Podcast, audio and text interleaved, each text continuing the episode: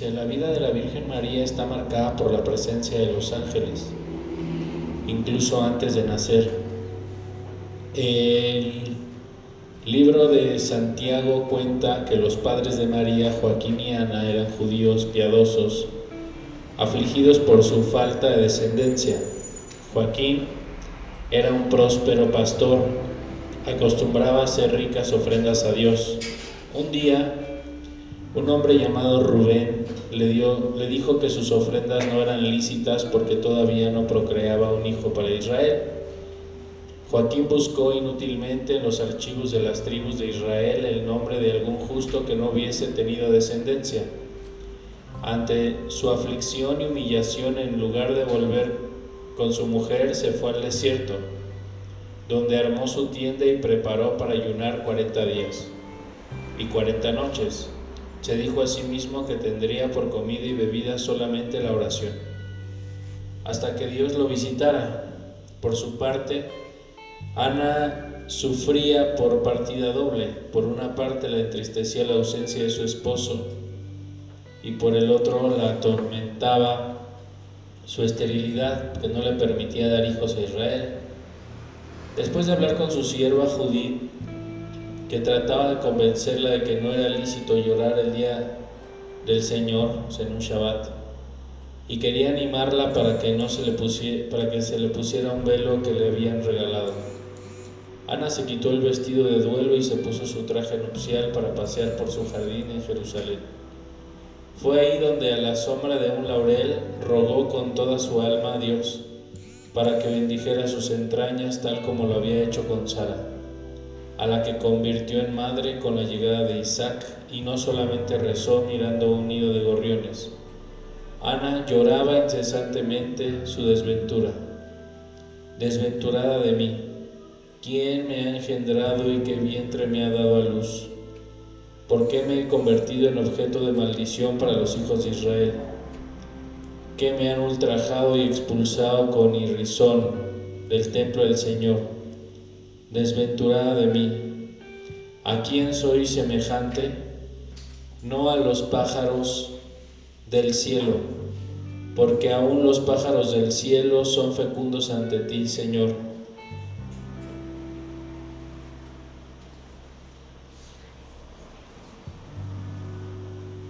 Fíjense, esto es lo que, lo que oró Ana para ser, pues, y, esto hizo el mérito de que ella fuera la mamá de la Virgen María. Desventurada de mí, ¿quién me ha engendrado y qué vientre me ha dado a luz? ¿Por qué me he convertido en objeto de maldición para los hijos de Israel que me han ultrajado y expulsado con irrisión del templo del Señor? Desventurada de mí, ¿a quién soy semejante? No a los pájaros del cielo, porque aún los pájaros del cielo son fecundos ante ti, Señor. Desventurada de mí, ¿a quién soy semejante? No a las bestias de la tierra, porque aún las bestias de la tierra son fecundas ante ti, Señor desventurada de mí. ¿A quién soy semejante? No estas aguas, porque aún estas aguas son fecundas ante ti. Desventurada de mí. ¿A quién soy semejante? No a esta tierra, porque aún esta tierra produce fruto en, su tiempo y te bendice. Estaba Ana en medio de su aflicción cuando se apareció el ángel del Señor y le dijo, El Señor ha escuchado y atendido tu súplica, concebirás y parirás aún y parirás y se hablará de tu progenitura en toda la tierra. Estamos leyendo el protoevangelio de Santiago. Los protoevangelios pues son también son llamados los evangelios apócrifos.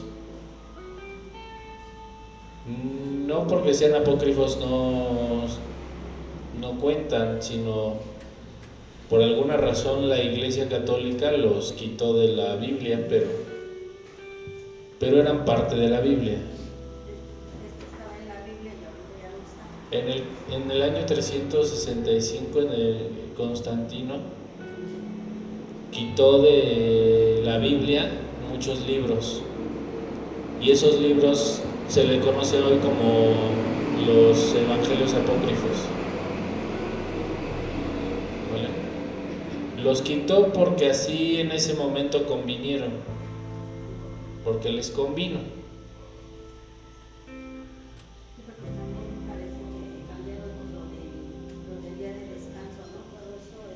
Todo lo que, o sea, todas, hay muchas cosas que deformaron la tradición que llevaban los primeros apóstoles.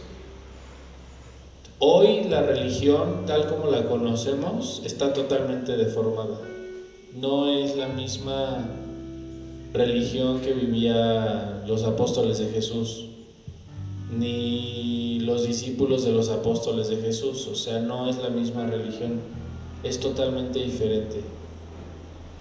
Se perdieron las tradiciones, se perdieron, se perdió el conocimiento, se perdió el judaísmo, se perdió el hebreo, se perdió la Torá, o sea, todas esas cosas se dejaron de estudiar, se dejaron de hacer, se dejó de orar, se perdieron los salmos, ya la gente no hace salmos, se perdió la santidad, la devoción, se perdieron muchas cosas. O sea, realmente existe hoy una crisis espiritual porque la gente no practica la religión tal como Jesús la enseñó. O sea, no es como una religión que nosotros queramos como crear, sino es la tradición como Jesús la, la pasó a sus discípulos, ¿no? Aquí está hablando de Ana y Joaquín, que son los papás de, de la Virgen María. Entonces aquí también te enseña en el protoevangelio de Santiago que eran judíos, llevaban las tradiciones judías hacían también sus aportaciones al templo de Israel y como todo, pues seguían las leyes de Moisés, ¿no? O sea, cumplían la Torah. ¿Sí? O sea, la Virgen sí nació en, una, en un hogar este, judío 100% de aquel tiempo. Ajá.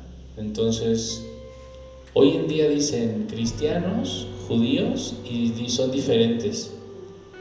Pero en aquel tiempo cristianos judíos era lo mismo, es lo mismo.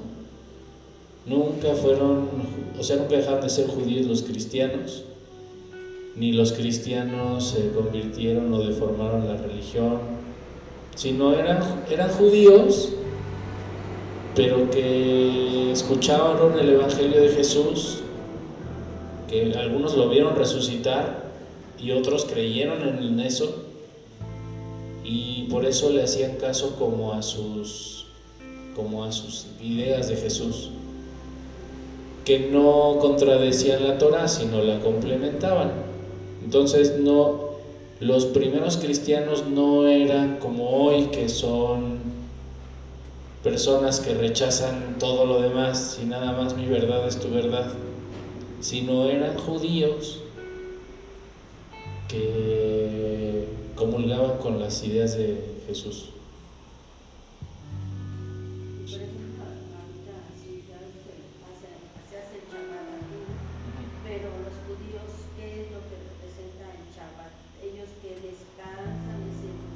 El Shabbat representa la unión con Dios.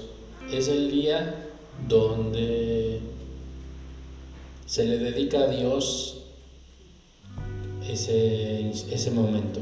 O sea, es un día donde se hace restricción de todo. No se, los hombres, por ejemplo, pues no pueden salir, manejar, manejar dinero, trabajar, este, no pueden tocar aparatos electrónicos, las mujeres no pueden cocinar, es un día de, reposo y lo único es hablar de Dios. Se recuerda este, momentos cósmicos de la Torah, o sea, en el Shabbat retornamos al momento cósmico de, alguna porción de la Torah. Cada cambia. Y se platica y se alaba a Dios y se habla con Dios y le pides perdón y le pides ayuda. Es un día para Dios. Los esposos se reconcilian, las parejas, eh, se piden perdón, las familias. Básicamente es eso. Un alma adicional es dada a Israel en el Shabbat. El viernes en la noche llega el alma, le dura, el alma le dura en el cuerpo todo el sábado por gracia divina y al terminar el sábado el alma abandona el cuerpo. Sobre el Shabbat debería quedar una, muchas clases. Es bien interesante todo lo que pasa en un Shabbat. Ese día entran ángeles a tu casa, ese día vienen justos, vienen sabios, viene el profeta Elías, viene, te ponen oportunidades para que mejore tu vida. O sea, es algo increíble, increíble. Y jamás Jesús como impuso el cambio de Shabbat, no se puede cambiar el Shabbat Shabbat es viernes y sábado, no se puede. Pero ahí, ahí vienen los cambios que se hicieron. Este, cambiaron el día según de descanso al día domingo. Pero en realidad, pues, por, por eso Jesús murió en viernes y respetó el Shabbat. O sea, como diciendo, en Shabbat ni Dios resucita. ¿Se dan cuenta? Pero ahora la gente en sábado trabaja. Y dice que si no trabaja en sábados es su mejor día. Pues no conoce las leyes espirituales, pero si, si hiciera restricción del sábado, los clientes llegarían el domingo, el lunes, el martes, el miércoles, el jueves o otro día. Entonces, porque ese día es como para Dios, para la familia, para la reconciliación. En algún tiempo de la historia de la iglesia se instituyó el día lunes, perdón, el día sábado, como el día de la Santísima Virgen María. Entonces los sábados eran dedicados a la devoción a la Virgen María. Eh, Todavía en algunos lugares lo hacen, donde se lleva la tradición, en algunos lugares ya se perdió. Pero básicamente eso está como muy ligado con el Shabbat, porque eso sucede. el sábado en la noche, cabalísticamente, la Virgen María viene a tu casa. Por eso se hace una cena, por eso se hacen oraciones, por eso se canta porque estás recibiendo a la reina.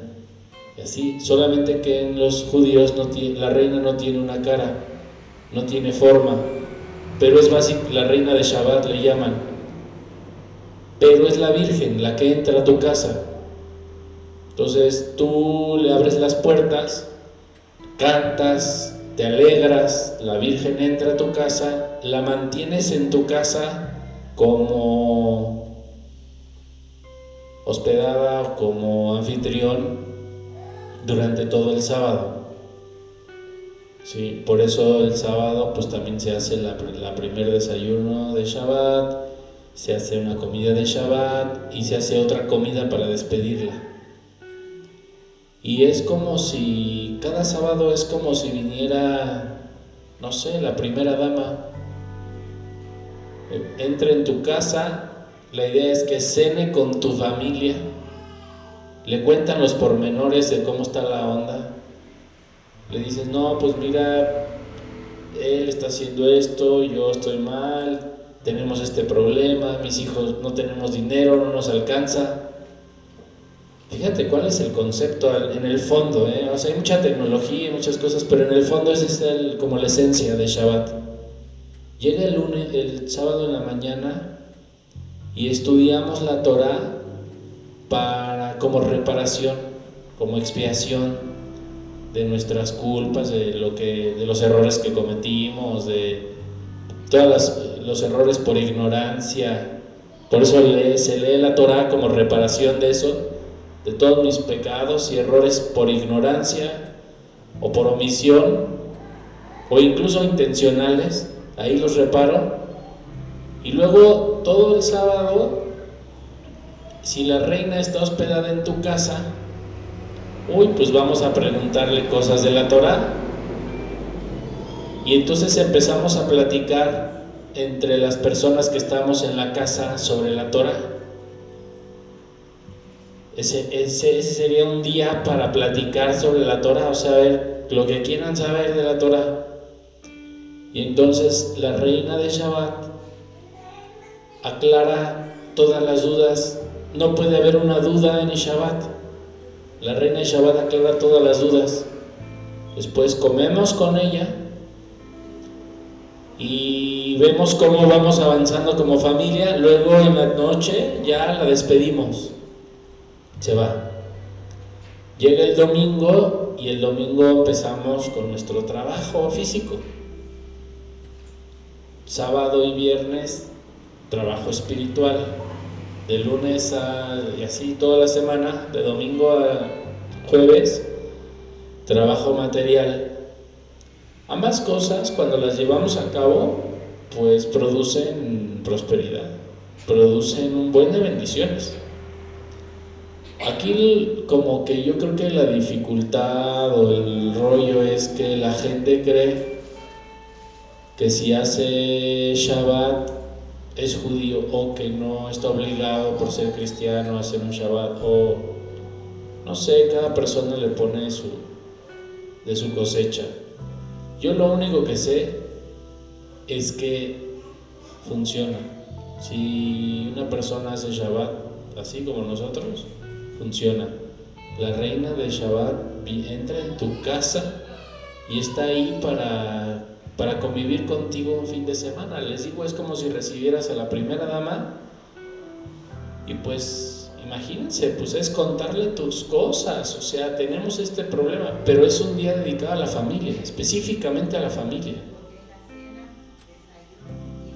Exacto, pero para eso tenemos que cambiar toda la ideología de todas las de las familias, o sea, primero ayudar a entender a los hijos que no en sábado y viernes es para Dios, Y llevar a entender eso a los hijos primero es un reto, ¿no? Luego entender, entenderlo tú primero. Primero entender que, a ver, ya se acabó el día y lo que sigue. Se cocina antes para que no cocines el sábado. O sea, ni siquiera enciendas el horno de microondas. O sea, no se puede. Tampoco es un día para ver la tele porque la idea es no tener contacto con ningún aparato tecnológico. ¿sí? Tampoco es un día para ponerte a chatear en el celular o en el Face o en el WhatsApp. O sea, o sea, dejo todo. Dejo todo y le dedico este día a porque la Virgen entró en mi casa. Porque la Virgen vino a mi casa y nos va a transportar al momento cósmico de la Torah de esta semana. La Torah vive en el tiempo, no es, no es algo que esté solo metido en un libro, sino vive en el tiempo. Ahorita hagan de cuenta que estamos en una porción de la Biblia y es como si llega este Shabbat, empezamos el siguiente y es como si cambiáramos de hoja y toda la vida estamos leyendo la Biblia. Solo que no nos hemos dado cuenta, pero, pero básicamente todo eso es que cada día de mi vida estoy leyendo una parte de la Biblia. Y aunque yo sea ignorante de lo que dice ahí, la energía o el concepto o las enseñanzas de esa parte de la Biblia me caen, aunque no, aunque sea ateo. O sea, Dios no le importa, de todos modos le da la información a todos y hace que el mensaje les llegue a todos. Entonces valdría la pena revisar qué información es la que hay. O sea, realmente qué información es la que hay y a ver qué información, qué es lo que en esta semana Dios me quiere mostrar o qué me va a enseñar. Porque todo se refiere a enseñanzas, pero que Él las va a ir dirigiendo momento a momento, ¿no? Son enseñanzas que Dios va a ir como de alguna manera pues poniendo. Empieza Shabbat y pues empezamos a estudiar pero con ella, con la maestra. Entonces, con la maestra de Jesús, pues casi nadie. Entonces, yo le pregunto, obviamente no hay enseñanza tampoco en la vida de la gente, porque la gente no tiene preguntas. La gente da por, da por sentado que sabe o que conoce. Y como da por sentado eso, no le abre espacio a Dios para que entre en su vida. El Shabbat, de manera consciente, le abro el espacio. Porque me hago preguntas. Me pregunto cosas sobre la existencia de la humanidad, de todo lo que sea, el cosmos, los planetas, todo lo que sea y le digo a Dios y le digo enséñame. Y entonces ese Shabbat ella, si, si ella ve que la duda que tengo realmente es algo que viene de mi corazón, de mi alma, durante toda la semana me, manda a sus ángeles para que me enseñen. Y a sus justos, a sus maestros, me los manda. O determina que mi alma está lista para ir a lo mejor a alguna sinagoga o alguna escuela, una iglesia. Lo decreta y así se hace. Te llevan durante toda esa semana a una iglesia espiritual o algún templo o algún lugar, ¿eh? no importa lo que sea. Hasta, hasta he visto que hay hasta templos budistas te llevan a aprender eso porque tu alma necesita eso. Y toda la persona va durante toda la semana y aprende. Llega el siguiente Shabbat, vuelvo nuevamente a recibir a la reina en mi casa y vemos los avances. A ver ahora qué cosas surgieron. Y cada Shabbat yo le tengo que mostrar ese vacío le tengo que mostrar esa apertura a saber o a conocer. Porque si no tengo esa apertura, entonces es considerado orgullo. Y una persona orgullosa no, es, no se puede enseñar. No puede haber un maestro para alguien con orgullo. Por eso dicen, cuando el alumno está listo, el maestro aparece, pero el alumno solo está listo cuando abre un espacio con, una, con alguna pregunta, sino entonces ¿para qué? Hay un maestro si no hay un alumno con pregunta. Y es básicamente lo mismo. O sea, ¿para qué es necesario Jesús en este mundo si sus hijos, si la gente no tiene ninguna pregunta, no quiere aprender nada, no quiere saber nada, cree que está bien, cree que ya las cosas son así? Y eso es básicamente la conciencia que se va haciendo semana a semana en el Shabbat. Eso es parte del amor a Dios. Lo toco, no está ahí en la rueda de la felicidad. Por lo mismo que si soy judío, que si no, que si lo que sea. Bueno, se los digo a ustedes, es importante. Es importante que lo hagan, que lo vivan, que experimenten qué es el Shabbat y les digo, así algo, véanlo como algo tan simple. A lo mejor no se saben los rezos de un Shabbat, pero véanlo como algo tan simple. Invita a la Virgen en tu casa el viernes en la tarde, cena con ella, con tu familia, desayuna con ella, come con ella, por la tarde despídela y ya. Eso hazlo cada ocho días. Y pregúntale cosas. Y en familia, mientras comen, expónganle sus broncas. Díganle, hoy tengo esta bronca, o sea, o, entre o si tenemos problemas en familia, hombre y mujer, pareja, díganse sus rollos ahí, díganse sus netas, ese es el momento. de cancelación de juicios. Es el momento de que te, ahí te pueden perdonar y te dan la lana otra vez. Ahí es donde ocurren esas cosas. La Virgen va a determinar cuál es la medicina para ti. Va a decir, ah, no, pues mira, lo que necesita esta persona es pues un tiempo a solas. Entonces ella determina, denle un tiempo a solas. Entonces esa semana vas a tener muchos espacios solo. O ella determina, no le den tiempo a solas, no la dejen que se deprima. Y entonces te van a poner 25 mil personas ahí para que te saquen de tu adicción a la tristeza. Y así, la Virgen determina la medicina voy constantemente avanzando con eso. Cuando llega Rosh Hashanah, mi alma se presenta así, ya con ese, porque es un trabajo espiritual, se presenta y los ancianos determinan si he avanzado o no con respecto al año pasado. Avanzado significa, oye, pues ya se hizo más, este, se le quitó el orgullo, ya le abre un espacio a Dios, le abre un espacio a su pareja, le abre un espacio a sus hijos, le abre un espacio a la oración, le abre un espacio y así, gajito de esos. No, pues eh, esto sí, esto no, esto sí, esto no, esto sí. Ah, bueno, entonces determinamos como un consejo, porque es un consejo de ancianos, y la pues la, maestra, o sea, la que está arriba, es ella.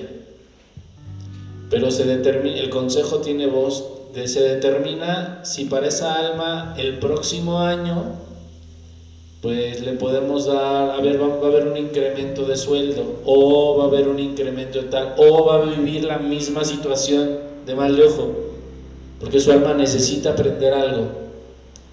Entonces, te determinan esas cosas y vuelve otra vez el año. Si el decreto ahí es, esto ya lo aprendió, ya no es necesario, entonces le vamos a quitar esta bronca y le vamos a poner esta bendición para que también entienda que cuando obedeces a Dios hay recompensas. Te has determinado eso, comienza otra vez todo el año y comenzamos otra vez el mismo proceso con los, y con los puros Shabbat. O sea, ni siquiera estoy hablando de Purim, con los puros Shabbat. Ahora, podemos ponerle, no sé, ya Rosh Hashanah, Yom Kippur, le podemos Hoshana Rabbah, podemos ponerle todas las, las fiestas cósmicas y en cada uno, en cada una de ellas hay una expiación especial o un perdón especial o una posibilidad especial en cada una de ellas. Pero necesitamos como comprometernos. O sea, el rollo de hacer todo eso es un compromiso. Incluso el Shabbat es un compromiso. Y el compromiso pues es ese, ¿no? Si tú sigues todo eso, eh, estás cumpliendo con las leyes espirituales. Y si aunado a eso los domingos vas a misa, pues ya la hiciste. Esa es como la lo que deberíamos de hacer. Lo que deberíamos de hacer, ¿no? O sea, realmente lo que se debería de hacer y vivir pues lo que su religión a cada quien le pide, ¿no? O sea, si es cristiano, si es judío, si eres católico, pues ahora sigue tu religión y vive la Kabbalah y las dos cosas hazlas juntas, llévalas juntas y hacen como un boom, o sea, es algo que nos va, nos despierta el alma, hace que el cerebro, los dos hemisferios se iluminen y te eleves. Mande.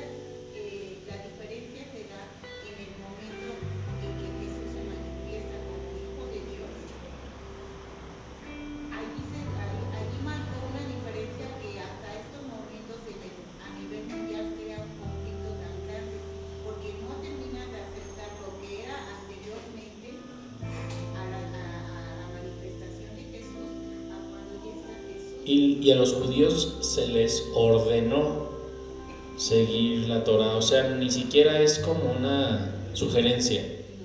Ellos están obligados a hacer todas esas cosas. Ahora, a los cristianos o a los musulmanes o a todas las otras religiones no se les obliga, porque no hay una obligación de la sociedad ni, ni siquiera de los mundos superiores.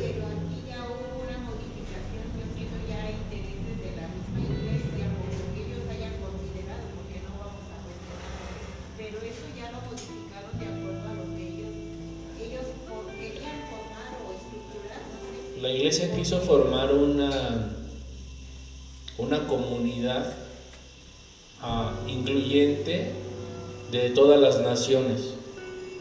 O sea, quisieron hacer una iglesia universal, donde a fuerza todos se tienen que hacer católicos.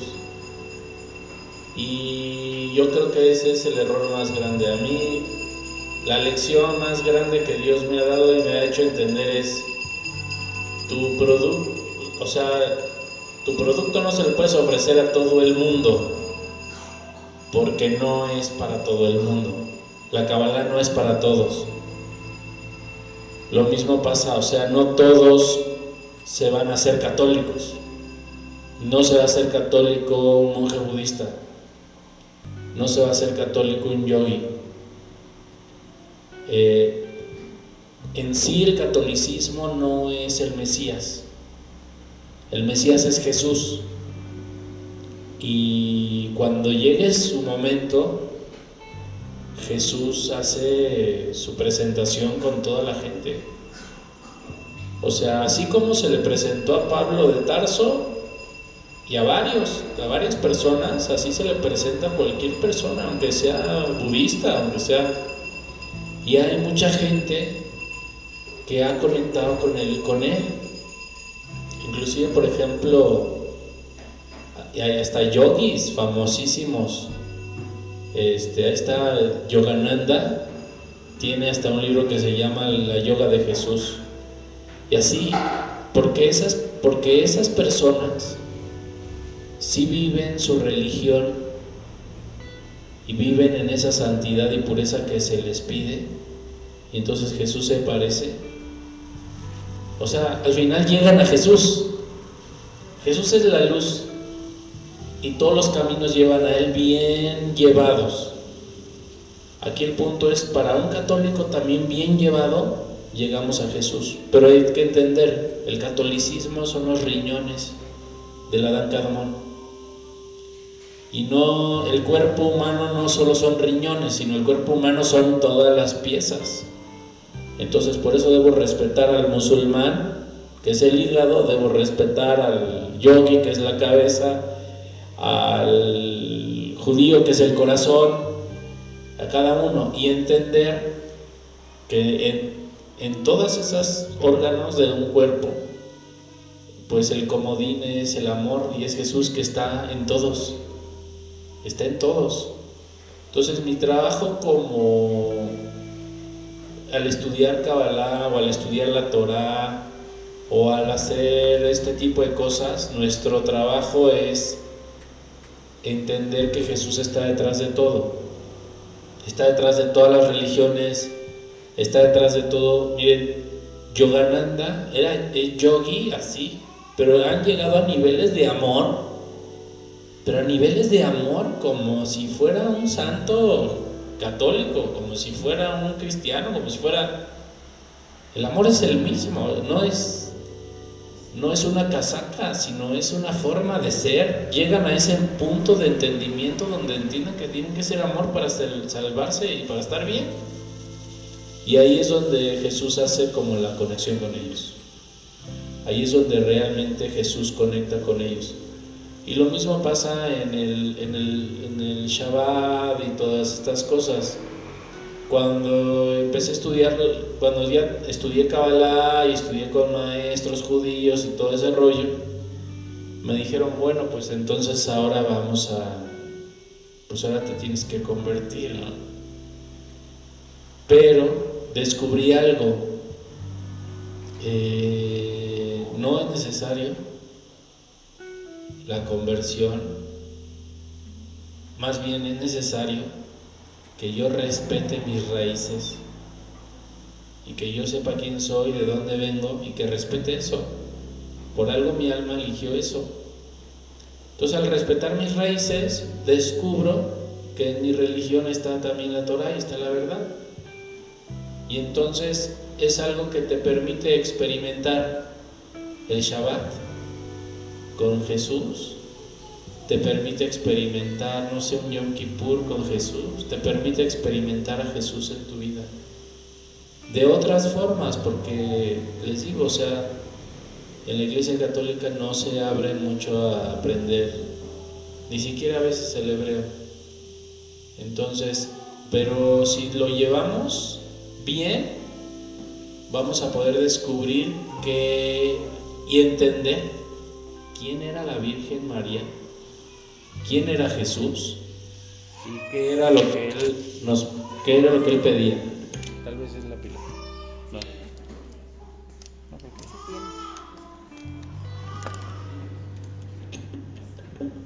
Bueno. Entonces, a una Virgen María desconectada de sus raíces no es posible. No es posible. O un Jesús desconectado de sus raíces tampoco es posible. Hoy, hay gente hoy que como que le da el clavo y como que habla de eso, pero al final también descubrí que Jesús cuando quiere te lo enseña y te revela sus secretos, también te los dice. ¿eh? Y también te dice, hey, mira, esto es así. Y hay parte de manipulación en muchas cosas y en muchos lugares. Entonces, uh, por eso hay que ver los protoevangelios. En los protoevangelios ahí vamos a ver qué era lo que se vivía en ese tiempo.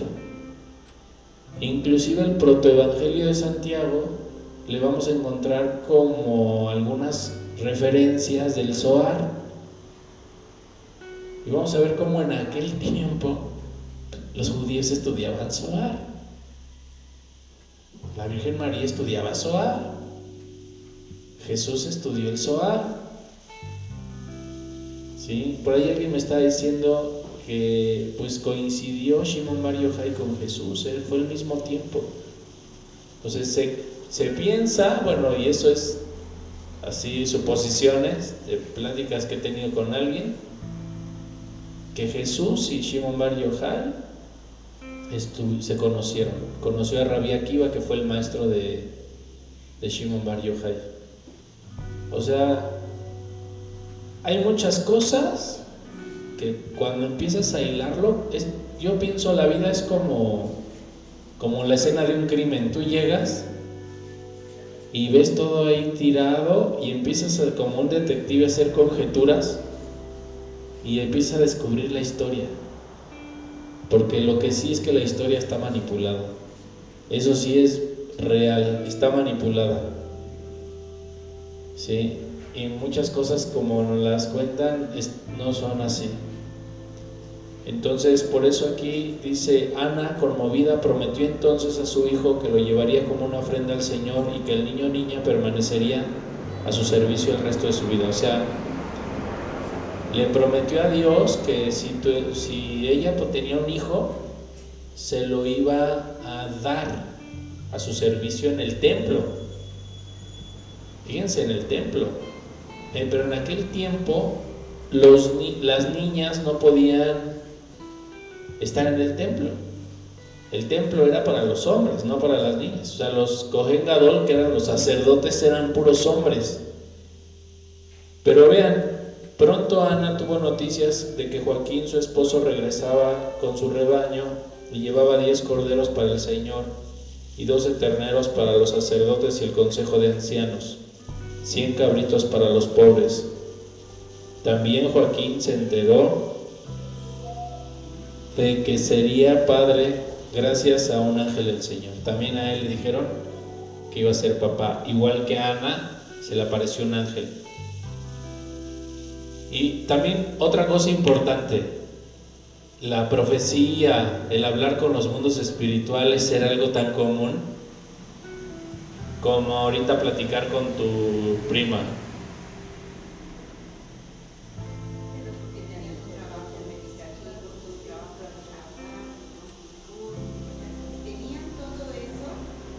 Oye, ¿y hoy por qué la gente que tiene ese don lo tiran de a loca o de a loco? Porque los demás no están preparados, están en la misma sintonía, tendrían que estar en la misma sintonía para entender. Si no están en la misma sintonía. Fíjate, a Joaquín le dijo un ángel y ya él venía ya con sus corderos y borregos y ya su oración tuvo fruto. Sus 40 días de ayuno y oración ya tuvieron fruto, ya venía a regalar cosas al, al templo. Esos 40 días siempre es básico ese número 40 cuando uno quiere ofrendar algo. Por ejemplo, yo no sabía que, yo ni entendía esto, que los 40, la 40 son 40 días precisamente. Ajá, a partir de la ceniza, ahorita estamos en un periodo de, de arrepentimiento, como este periodo que entró Joaquín. Porque fíjate, pero ese periodo le permitió a él tener hijos, pero su alimento fue la oración. Y nuestro alimento en las cuaresmas, y es por eso no funciona la religión en nosotros, porque no la vivimos. Pero si viviéramos de oración en estos 40 días antes de la Semana Santa, uy, cambiamos nuestro destino, ¿eh? también se puede.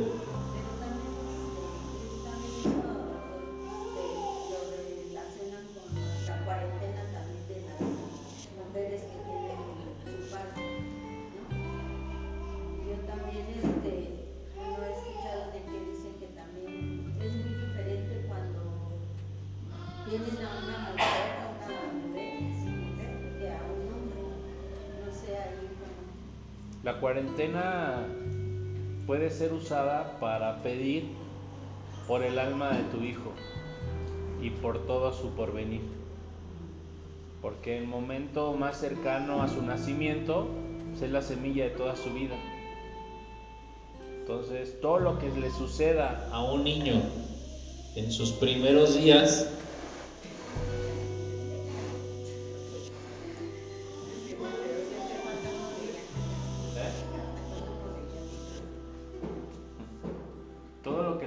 a una persona durante sus primeros días,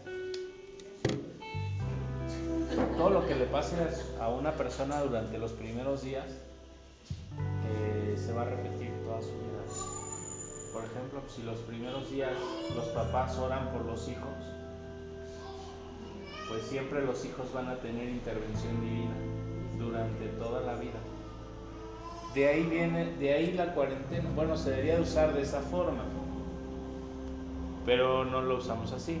Dice, Ana conmovida prometió entonces que a su hijo lo llevaría como ofrenda al Señor y que el niño o niña permanecería al servicio el resto de su vida. Pronto Ana tuvo noticias, bueno, ya viene su esposo. Ana, que esperaba en la puerta de oro la entrada este de la ciudad a su marido, se lanzó a sus brazos y le dijo, Ahora conozco que el Señor mi Dios me ha colmado de bendiciones porque era viuda y ya no lo soy. Estaba sin hijo y voy a concebir uno en mis entrañas. Era viuda porque su esposo se había ido al desierto. ¿Qué representa el desierto? La ausencia de luz. Se puso la tristeza, ¿no?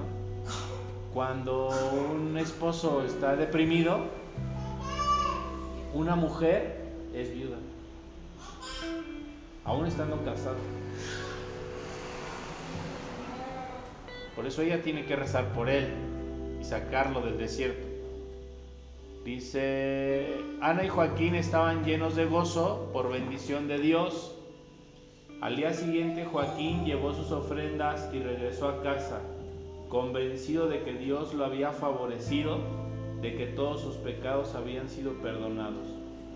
Nueve meses después nació María y Ana exclamó cuando nació, mi alma sea glorificado en este día. ¿Vale? O sea, el nacimiento de la Virgen María fue un milagro.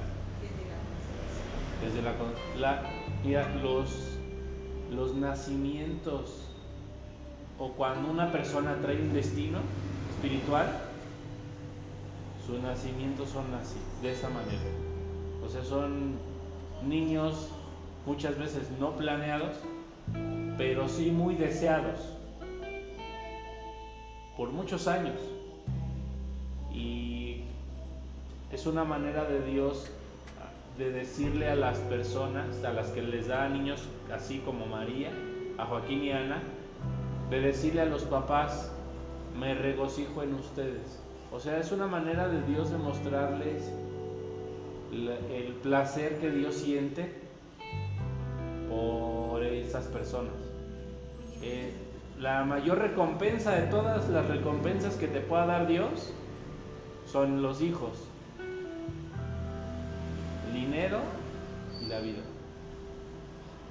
Entonces, que tengas vida ya es una bendición.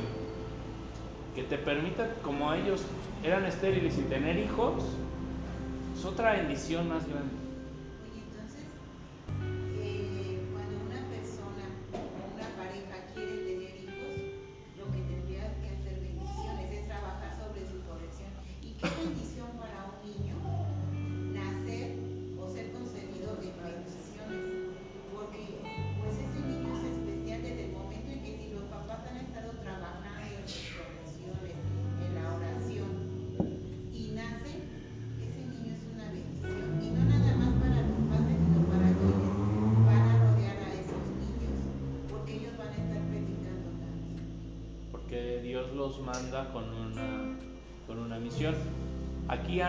No sabían cuál era la misión de la niña, vieron que era niña, pero ya la habían ofrecido a Dios. ya la habían ofrecido al templo. De ahí la tradición católica de que la gente cuando nacen sus bebés van y se los enseñan a la Virgen María y se los ofrecen se los dan. Obviamente eso de que lo ofreces, pues tiene que ser, pues, te aguantas, o sea, se lo vas a dar y lo que ella decida hacer con tus hijos, uno como papá lo debe de aceptar. Por eso antes, la gente de antes tenía abierta la conexión con Dios y hablaba con Dios. Porque si Dios le decía, deja a tu hijo y dámelo y déjalo en el templo, ahí él iba y lo dejaba en el templo. Esa sería la representación de los tres años. No, eso es otra cosa. Eso es la confirmación del Espíritu Santo. Sería más bien como, incluso antes del bautizo, esto es antes del bautizo, es como... Pero esto era como, acuérdense, miren, ahora lo vemos como un bautizo porque lo vemos como religioso. Pero es como las, los señores, bueno, las parejas que van incluso de rodillas. Pero en la época de la Torah no había un bautizo como tal. Que iban desde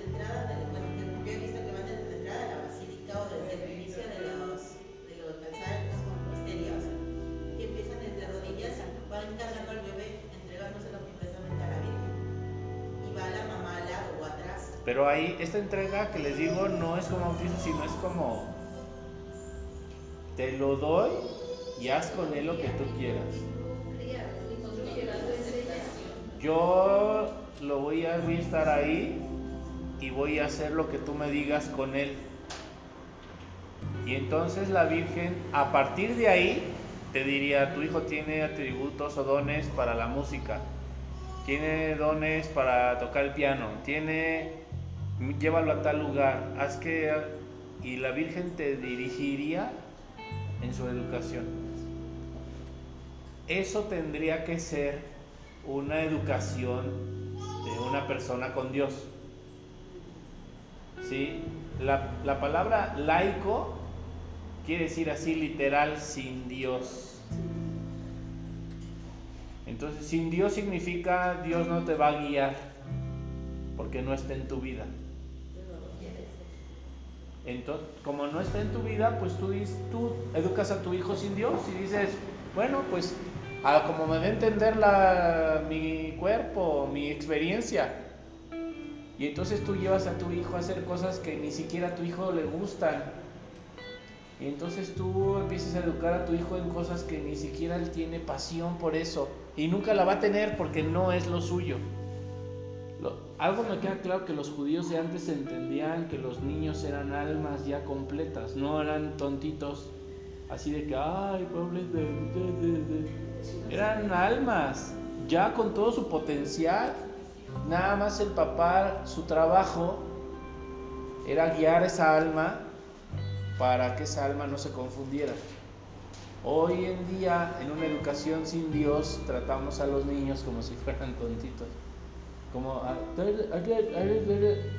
y cual, el niño es un alma, y el niño tiene el potencial, y el niño incluso trae la memoria de la vida anterior. Fíjense, he estado investigando por qué, por ejemplo, hay un estudio de que a los niños les dan una papilla o les dan algo y los bebés dicen guaca, así, hacen cara de guaca. Y toda la investigación es, ¿cómo puede decir que es guacala si en su vida lo ha probado? Y entonces la Torah contesta, porque es el recuerdo de una vida pasada.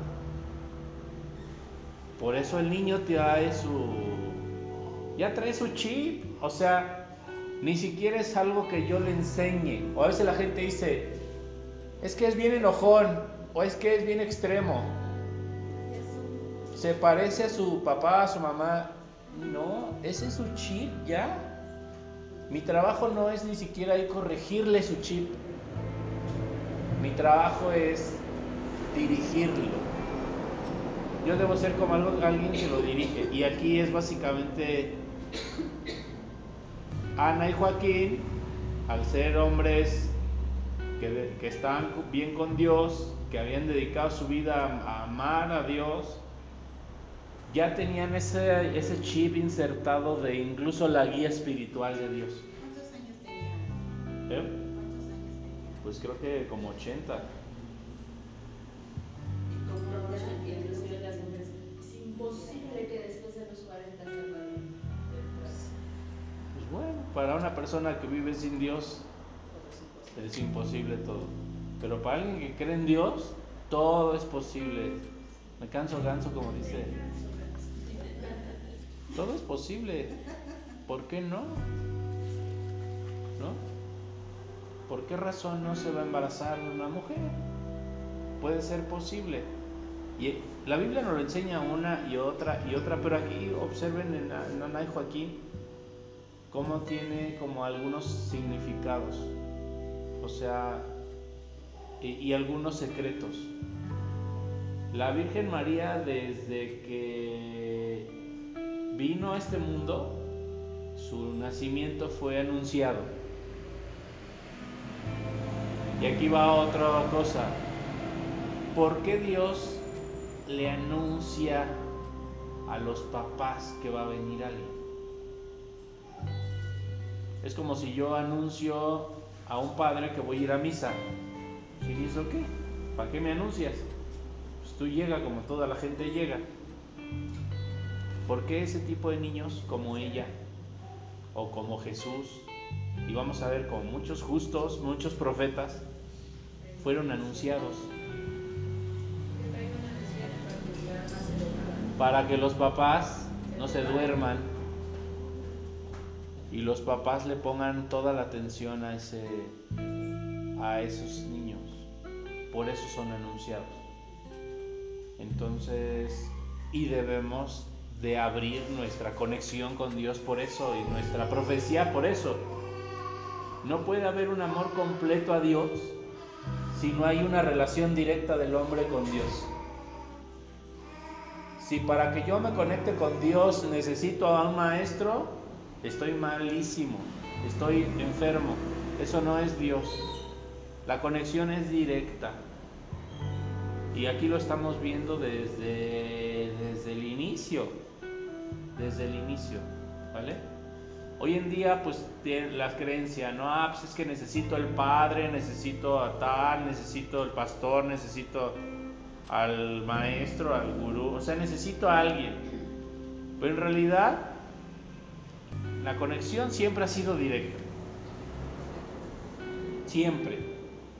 Y nuestro trabajo es recuperar esa conexión directa. Y a partir de ahí nos relacionaremos con los padres y con todos, como debe ser, pero sin perder mi conexión, porque de ahí ha surgido la manipulación. Pero, o sea, el pueblo es el que le ha dado el poder a, a, los demás, O sea, nosotros le hemos dado el poder a las cosas.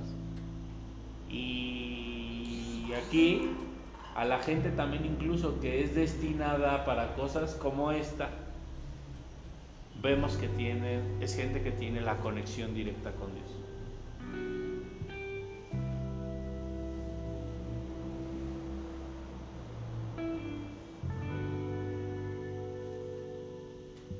¿Por qué el alma de Ana se glorificó el día que nació la Virgen?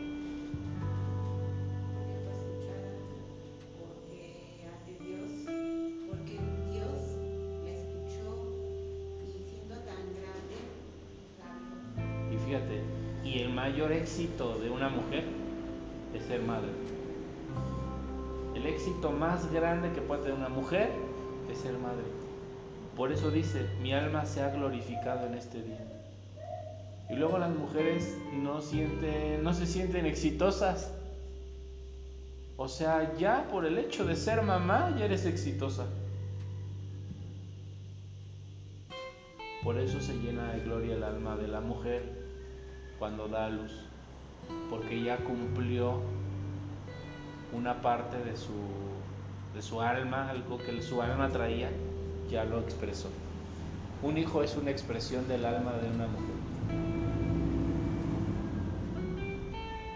Una expresión del alma de una mujer. Eso que dicen los hijos heredan la inteligencia del papá, mentira. La inteligencia la heredan de la mamá porque los niños son una expresión del alma de la mamá.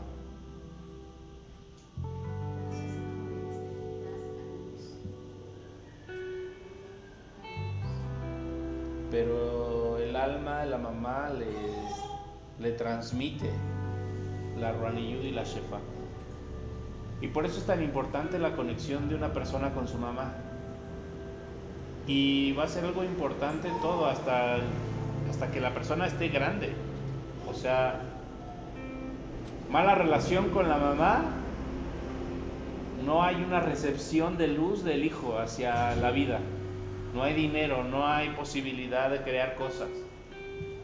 Acá hay como una, como unos, como algo oscuro en su mente.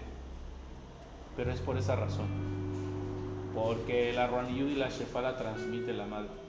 Entonces habría que ver la calidad del alma de Ana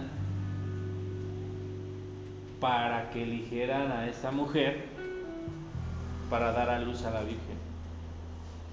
De ahí mismo habría que ver la calidad de la Virgen del alma para que pudiera dar a luz a Dios. ¿Se dan cuenta? Está cañón. Del tamaño del alma de un hijo es el tamaño del alma de la madre.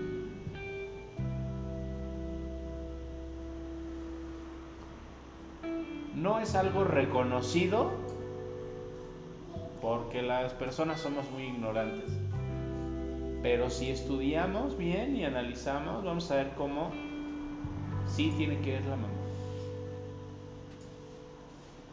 Ahora, una mamá que no se siente exitosa porque es madre, pobre de sus hijos, van a ser depresivos y siempre van a estar enojados con el mundo. De ahí que si la mamá se siente entusiasta, alegre, si empieza a moverse, si hace cosas, los hijos absorben esa energía. Pero si la mamá está atorada, deprimida, los hijos absorben esa energía. Entonces la mamá debe ser como muy... Debe entender que ella es la, la transmisión en este mundo con Dios. Es la conexión con Dios.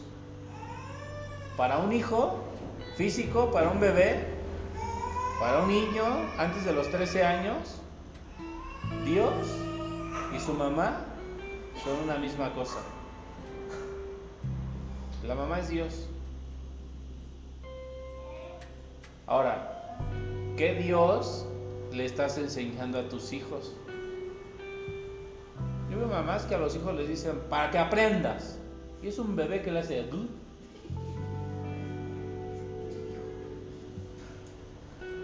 estás enseñando a un Dios de rigor, de, de así de si no te vas a ir al infierno y pobre niño ya lo estás traumando.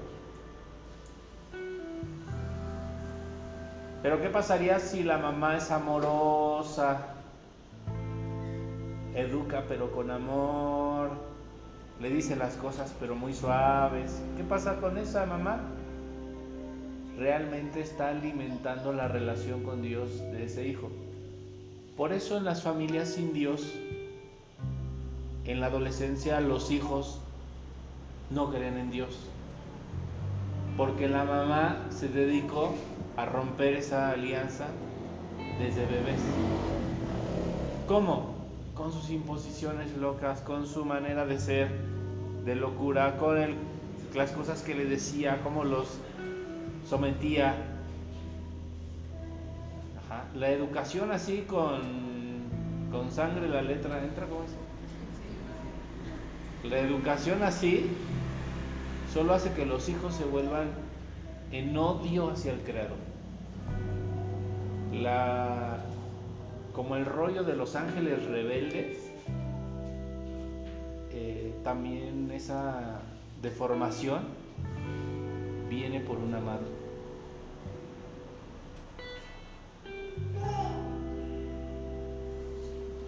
Fíjense, pero es trascendente la mamá. Y está cañón, es trascendental. Una buena madre trae a sus hijos bendición, una buena madre trae a sus hijos maldición. Les voy a poner otro ejemplo, Eva, la primer madre de toda la humanidad. ¿Y qué cosa nos trajo? Un error de Eva lo seguimos pagando. Un error de una mujer como mamá, sus hijos lo van a pagar eternamente. Y eso la mujer lo tiene que saber. Si tú traumas a tu hijo, puede ser que tu hijo tenga que reencarnar y reencarnar y nada más para sanar que nunca lo quisiste y nunca le mostraste que lo amabas desde pequeñito.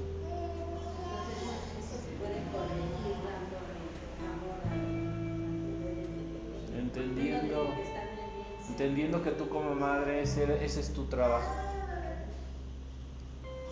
Ya siendo madre ya es, es éxito, pero como mamá tu trabajo es transferirle a la existencia de un Dios en amor, en perdón, en todo eso. Con tu trato. Inconscientemente Él lo va a identificar o ellas lo van a identificar. Ah, Dios existe y es bueno.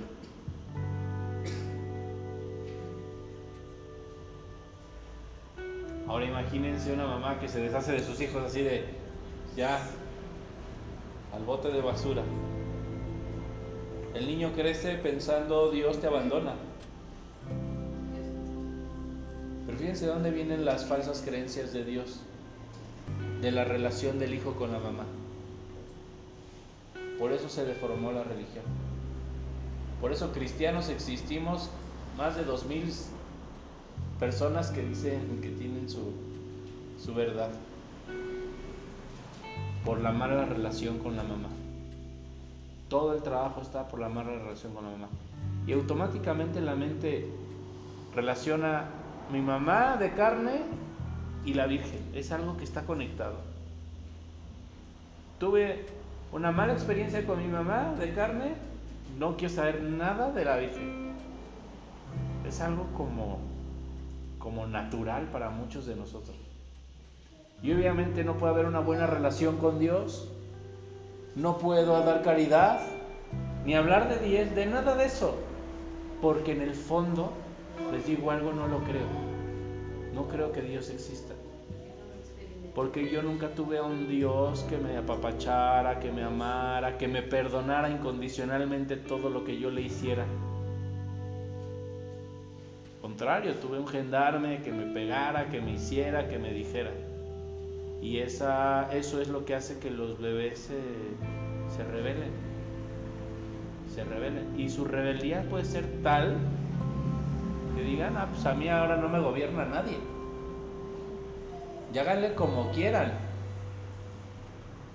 Y es hoy muchos hombres, mujeres ya mayores son así ingobernables. Ingobernables. Porque la mamá no les dio leche. Y no solamente que no les diera pecho, sino no les dio misericordia. La misericordia es ese amor incondicional, esa luz, ese estoy para ti todo el tiempo que necesites. No importa si tengo que dejar toda mi vida para estar contigo. Ese es el amor de Dios. Está cañón.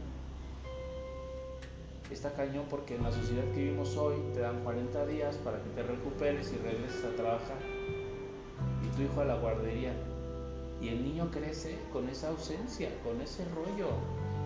Dice, necesito a mi mamá porque subconscientemente es, necesito a mi hijo, a mi papá, a Dios. Y por eso una mamá que también aleja a sus hijos de ella sufre, porque es como Dios cuando sufre cuando sus hijos se descarrían. La mamá sabe que sus hijos están descarriando. Por eso la mamá sufre cuando no está con sus hijos porque sabe que eso está separado de Dios. Ahora, desde esta perspectiva, hagamos Shabbat. Que, si no necesitaremos madre, uy, me canso, nos falta madre. Y por eso somos así.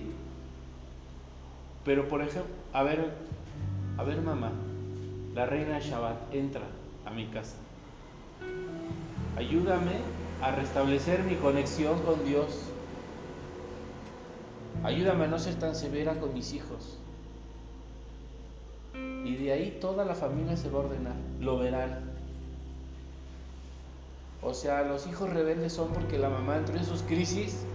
Y en sus crisis de locura, de ansiedad, de enojo, de que me puse energúmena, en esa crisis fue donde los alejé de mí. Y nunca es tarde para arrepentirte y para cambiar, aunque tus hijos ya sean viejitos. Estoy segura que una mamá, estoy seguro que una mamá, estoy seguro que una mamá le, le dice a su hijo, o le dice, sí, le dice a su hijo con amor, te quiero, te amo, eres lo mejor que me ha pasado, te acepto como eres. Ya, no le discutes nada, solo le das amor. Y el hijo, aún estando viejito, recupera su conexión con Dios. Por eso los hijos perdemos la conexión con el dinero, porque sentimos la ausencia de Dios en el fondo. Y aunque hayamos leído el yo soy, lo que sea, no lo creo, no lo siento, no lo entiendo. Es una dimensión lejana para mí, por esa razón. ¿Vale? Yo creo que aquí tenemos que mucha leña que rascarle, pero de la Virgen se va, vamos a aprender un montón de cosas. Es pura sabiduría la Virgen María. Eh, no sé si tengan alguna duda.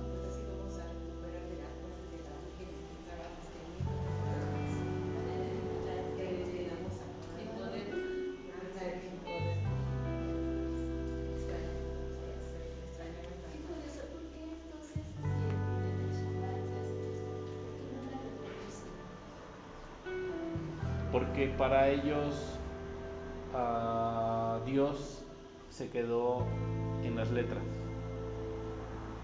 Eh, en el momento que una persona rechaza las letras hechas carne, o sea, rechazan a Jesús, en el momento en el que tú digas en tu vida, yo no creo en Jesús, a partir de ese momento una dimensión paralela se abre para ti.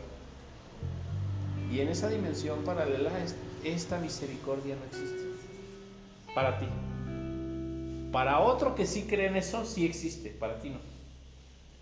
Entonces, por eso hay, tantas divisiones. Inclusive hay muchos cristianos que dicen, no creo en esto, bien, órale, pásate esta dimensión paralela y vive tus ideas a tu forma, a lo que tú crees. Entonces, cuando una persona rechaza a Jesús, es expulsado del seno de Dios. Entonces, los judíos tienen a Dios en parte. Solo tienen a Dios Padre. Les falta a Dios Hijo y Dios Espíritu Santo. El Espíritu Santo es el Mesías. Lo están esperando por esa razón. Y lo mismo, si no aceptan, obviamente si no aceptan a Jesús, pues mucho menos nada que venga de Él. Pero por ejemplo, una persona que acepte a Jesús, que acepte a la Virgen, la misma Virgen le va a enseñar el judaísmo y te va a enseñar todo lo que tú quieras. El cristianismo te mete y te enseña. El don de lenguas te enseña todo. Porque ella es la, la heredera del cielo y de la tierra. Jesús le heredó todo. Si la Virgen dice el, mundo brinca, el mundo brinca. Si la Virgen dice por favor Dios, detén esta calamidad, Dios detiene la calamidad. Lo que la Virgen dice, Dios lo hace por amor a ella, por santidad a ella. Es la única persona que yo he visto que Dios Padre dice, la Santísima Virgen María. A la única persona que yo he visto que Dios Padre le dice, santa. Ni a los santos les dice eso. Cuando se refiere a ella, dice la Santísima Virgen María. ¿Qué quiere decir? Pues que estamos hablando de algo que ni entendemos. O sea, imagínense. Ni a Jesús le dice mi Santísimo Hijo. Dice la Santísima Virgen María. Por respeto no creo, porque es Dios. Debe tener algún significado. ¿Por qué le dice Santísima Virgen María? ¿Qué, ¿Qué cosa ve Dios en ella que no vea en ninguna otra persona? Inclusive, ¿qué cosa ve Dios en ella que la pone por encima de los santos, la pone por encima de todos? ¿Qué cosa vio en ella Jesús? Que le entrega todo su, todo su, toda su herencia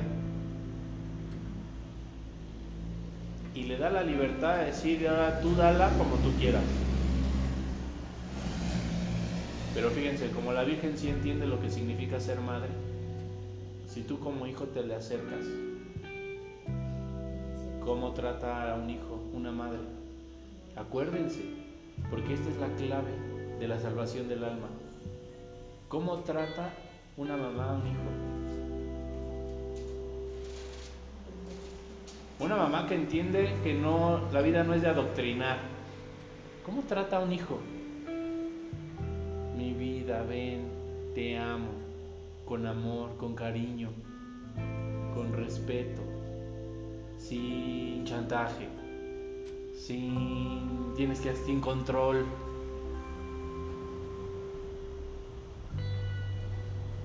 Y el que sientas reconfortado con tu mamá te restablece tu conexión con quién? Con Dios. Ve a la basílica y vas a ver que nunca te falla. Háblale y vas a ver que nunca te deja solo, nunca te deja solo, porque tu conexión con Dios la restablece así inmediatamente. La Ruaniyud y la Shefa vuelven otra vez al cuerpo, a mi mente, a mi ser. Porque ella